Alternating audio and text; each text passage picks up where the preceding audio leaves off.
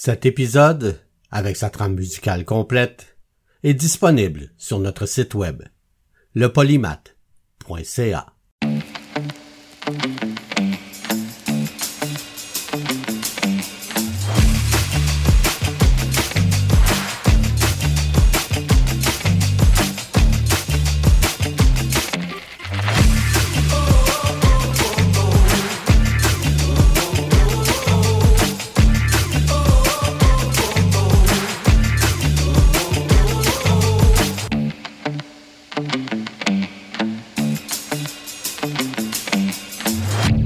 Le polymath avec Bruno Laberge.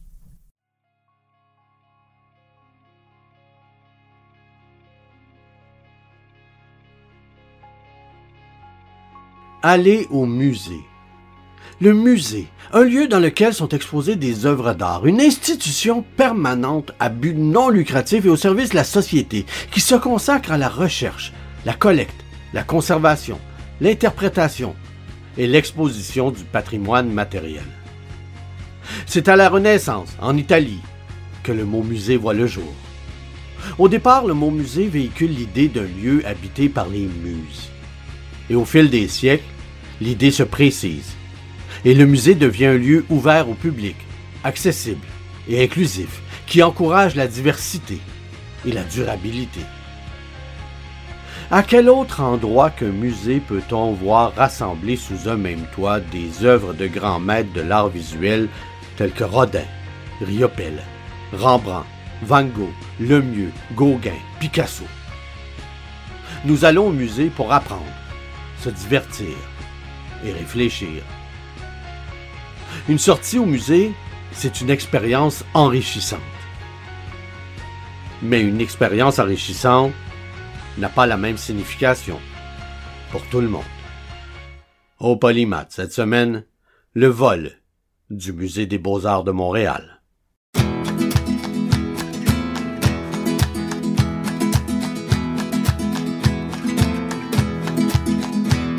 Et si au musée? Et si au musée? Découvrir tous les tableaux de Pablo Picasso. Et si on allait au musée? Et si on allait au musée? Peu après minuit, le 4 septembre 1972, un individu portant des chaussures à crampons grimpe dans un arbre du côté ouest du pavillon Michal et Renata Ornstein du Musée des Beaux-Arts de Montréal, sur la rue Sherbrooke-Ouest. Deux de ses complices attendent à l'ouest de l'édifice. Il prend une échelle qui se trouve sur le toit pour des travaux de rénovation et l'installe de façon à leur permettre de le rejoindre. On croit que les membres du trio sont des hommes. Deux d'entre eux s'expriment en français et le troisième en anglais. Le trio pénètre dans le musée par un puits de lumière. Le puits lumière est bel et bien équipé d'un système d'alarme, mais celui-ci est désactivé à cause des réparations effectuées sur le toit du musée. Les trois cambrioleurs portent des lunettes de ski et ont en leur possession au moins un fusil à canon scié et un revolver. Ils se laissent glisser le long d'une corde de nylon jusqu'au deuxième étage du musée. Vers 1h30, ils rencontrent un des gardiens de sécurité et tirent un coup de feu pour l'intimider. Alertés par le coup de feu, les deux autres gardiens présents accourent. Les trois employés sont ligotés et enfermés dans une salle de conférence. Pendant qu'un des hommes les surveille, les deux autres rassemblent des peintures, des bijoux et d'autres objets de valeur. Les voleurs prévoient sortir du musée par le puits de lumière qu'ils ont utilisé pour entrer et mettent en place un système de poulies élaboré pour hisser les œuvres d'art jusqu'au toit. Mais ils changent d'idée et décident plutôt de transporter les œuvres d'art jusqu'au quai de chargement de l'édifice et de s'enfuir à l'aide de la camionnette du musée. En sortant du musée par une porte latérale, un des voleurs déclenche une alarme. Les trois hommes s'empressent de ramasser ce qu'ils peuvent dans leurs bras et s'enfuient à pied.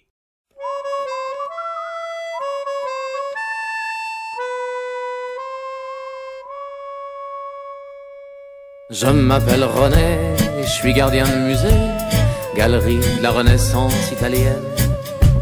Depuis 30 ans que ça dure, je fais partie des murs, je ressemble à une momie égyptienne. Chaque année on me propose de surveiller autre chose, je refuse cette galerie, c'est la mienne. Les gardiens de sécurité réussissent à se libérer eux-mêmes à peu près une heure après que les voleurs se soient enfuis. Ils contactent un responsable du musée qui leur dit d'appeler la police. Les enquêteurs notent que la plupart des peintures volées étaient assez petites pour être transportées facilement et que d'autres peintures de plus grande taille ont été décrochées des murs et rassemblées. Comme les voleurs ont dû se limiter à ce qu'ils pouvaient transporter dans leurs bras, ils ont choisi les œuvres les plus petites et ont rempli leurs poches de bijoux après avoir renoncé à leur plan de fuir à l'aide de la camionnette du musée. Dans leur empressement, ils ont laissé derrière eux des peintures de El Greco, Picasso et Rembrandt. En tout, ils ont dérobé 18 peintures et 39 objets plus petits, bijoux et autres objets précieux. Parmi ceux-ci, on retrouve deux pendentifs espagnols du XVIIe siècle et une montre en or du XVIIIe siècle qui avait appartenu au premier maire de Montréal, Jacques Vigée. En cette fin de semaine de la fête du travail de 1972, le vol partage la vedette avec d'autres événements exceptionnels. Le 2 septembre au Forum de Montréal, l'équipe canadienne de hockey perd le premier match de la série du siècle devant l'Union soviétique. Le matin du 5 septembre, l'attention du monde entier est monopolisée par les crises des otages aux Jeux olympiques de Munich. Le vol au musée ne suscite donc pas autant d'attention publique qu'il ne l'aurait fait normalement. Le lundi suivant, une conférence de presse se déroule devant une forte assistance. La nouvelle du cambriolage et la liste des œuvres volées font le tour des journaux de l'Amérique du Nord. La rêveuse à la fontaine de Jean-Baptiste Camille Corot et le rêveur à la fontaine de Jean-Baptiste Camille Corot, la lionne et le lion dans leur antre d'Eugène de Lacroix, tête d'un jeune homme de Peter Paul Rubens, portrait d'un homme de François-André Vincent ne sont que quelques-unes des célèbres toiles volées.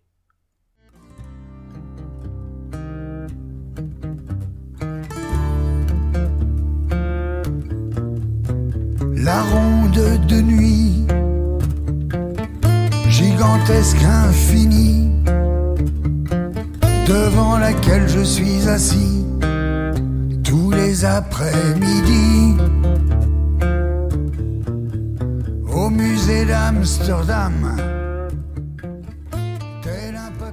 Les enquêteurs contactent Interpol, l'Association des marchands d'art et l'International Art Registry. La police de Montréal alerte les responsables des douanes afin qu'ils surveillent le passage éventuel des œuvres volées. Dès le début de l'enquête, les policiers envisagent la possibilité que le vol ait été commis par des étudiants en art. Ils surveillent cinq étudiants pendant un peu plus de deux semaines, avant d'abandonner cette piste. Les enquêteurs se mettent à la recherche d'au moins un suspect, un homme entre 35 et 40 ans. Tout ce qu'on sait des suspects, c'est que ce sont des hommes, que deux d'entre eux mesurent approximativement 1,65 m et ont les cheveux longs, et que deux d'entre eux parlent français, tandis que le troisième parle anglais. Les gardiens n'ont vu que deux des trois suspects. Bien que les coupables se soient enfuis à pied, les bras chargés de peinture et d'autres objets, la police ne retrouve pas les fusils ou le revolver que les voleurs auraient pu abandonner à proximité. Les enquêteurs envisagent aussi l'hypothèse d'une complicité à l'intérieur du musée, étant donné que l'alarme du puits de lumière était désactivée. Toutefois, après avoir interrogé tous les membres du personnel, les enquêteurs jugent cette piste non concluante. Quelques jours après le cambriolage, une personne qui prétend être l'auteur du crime contacte des responsables du musée et leur demande de se rendre devant une cabine téléphonique près de l'université McGill.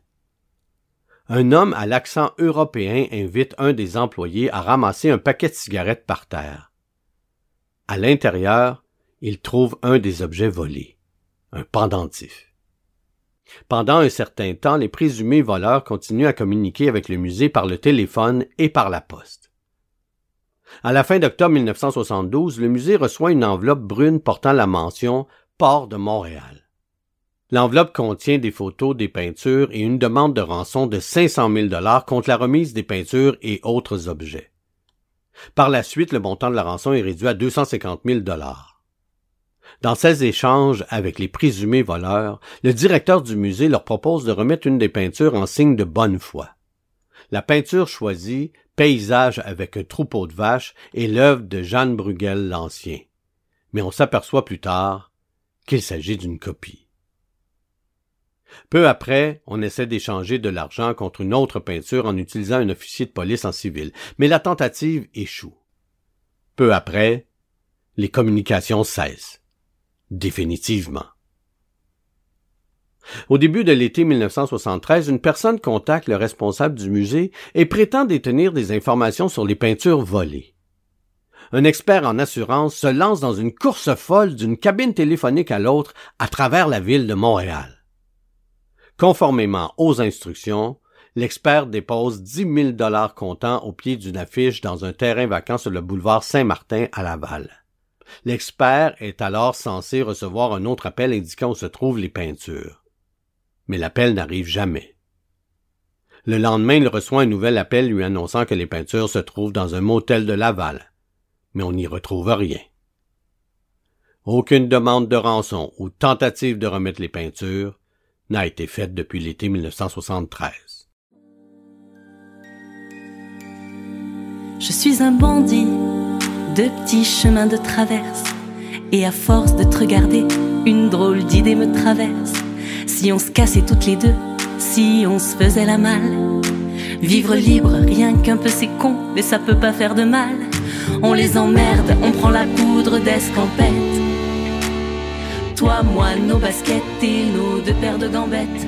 On prend la tangente façon brebis et...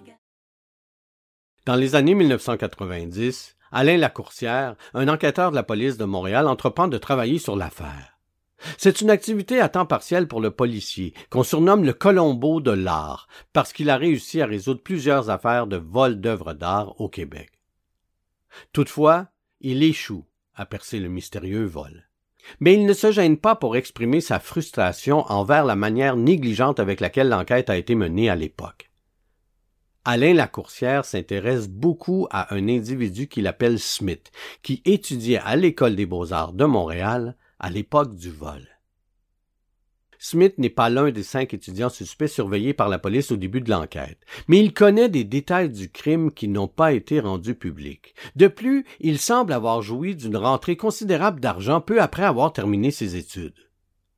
Selon Alain Lacourcière, Smith pourrait être un des trois voleurs, mais ce dernier nie toute implication dans le vol. Il fait finalement un rapprochement avec un autre vol très important qui s'est produit quelques jours seulement après le cambriolage du musée. Le vol aurait aussi été fait par trois hommes armés, deux francophones et un anglophone. Les trois voleurs ont utilisé des cordes pour escalader la paroi d'une falaise abrupte pour voler des œuvres d'art. Cette fois, c'était dans la maison d'été d'Agnès Meldrum, propriétaire d'une prospère entreprise de transport et d'entreposage à Montréal. À l'époque, la police avait noté les similitudes entre les crimes, mais avait jugé qu'il s'agissait d'une simple coïncidence.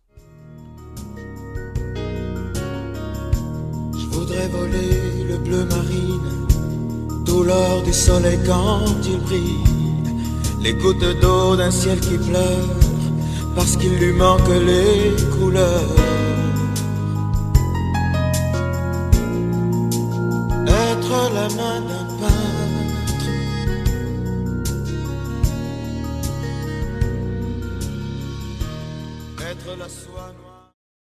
Lors du vol du 4 septembre 1972, trois individus armés ont volé 18 peintures et 39 bijoux et autres objets précieux au Musée des Beaux-Arts de Montréal. Seulement deux de ces œuvres, un tableau et un pendentif, ont été retrouvés. La valeur des œuvres était évaluée à 2 millions de dollars en 1972 et à 20 millions de dollars en 1992.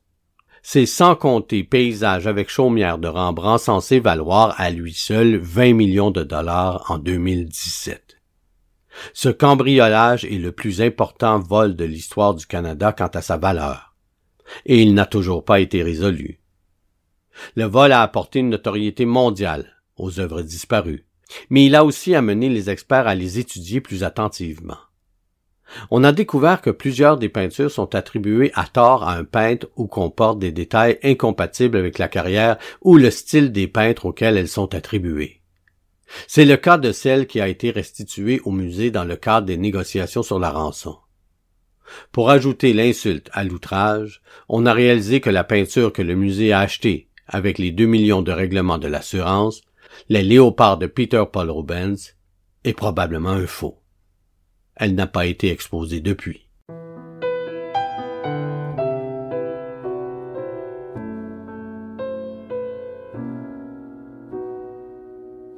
Connaissez-vous le cri du peintre? Ce chant sourd né de la contrainte, quand le moindre ciel bleu l'éreinte, il aborde la toile enceinte, prête d'accoucher de ses craintes. Le cri du peintre? Au fil des siècles, les voleurs ont usé leur imagination pour faire les vols les plus risqués, mais aussi les plus payants.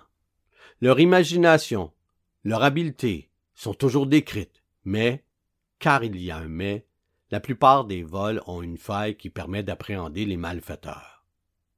Soit que les voleurs laissent des traces, soit ils sont trop pressés de vendre le butin, soit ils ne sont pas discrets et se vantent de leur exploit. Mais ça n'a pas été le cas pour nos voleurs de tableaux du Musée des beaux-arts de Montréal. Malgré toutes les recherches, les tableaux n'ont jamais pu être récupérés. Les complices ont probablement attendu un certain temps avant de les écouler sur le marché noir. Elles décorent possiblement la maison d'un riche caïd. Merci de nous avoir écoutés. Et si vous avez aimé cet épisode du Polymath, alors vous pouvez nous encourager en visitant notre page Patreon au patreon.com slash le polymath. Merci tout le monde.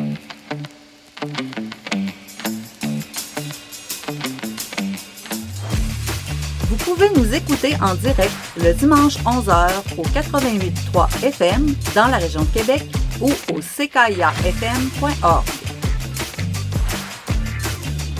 pouvez aussi nous écouter en tout temps sur votre plateforme de balado favorite. Cherchez aussi le Polymath avec Bruno Laberge sur Facebook ou le barre de soulignement Polymath sur TikTok.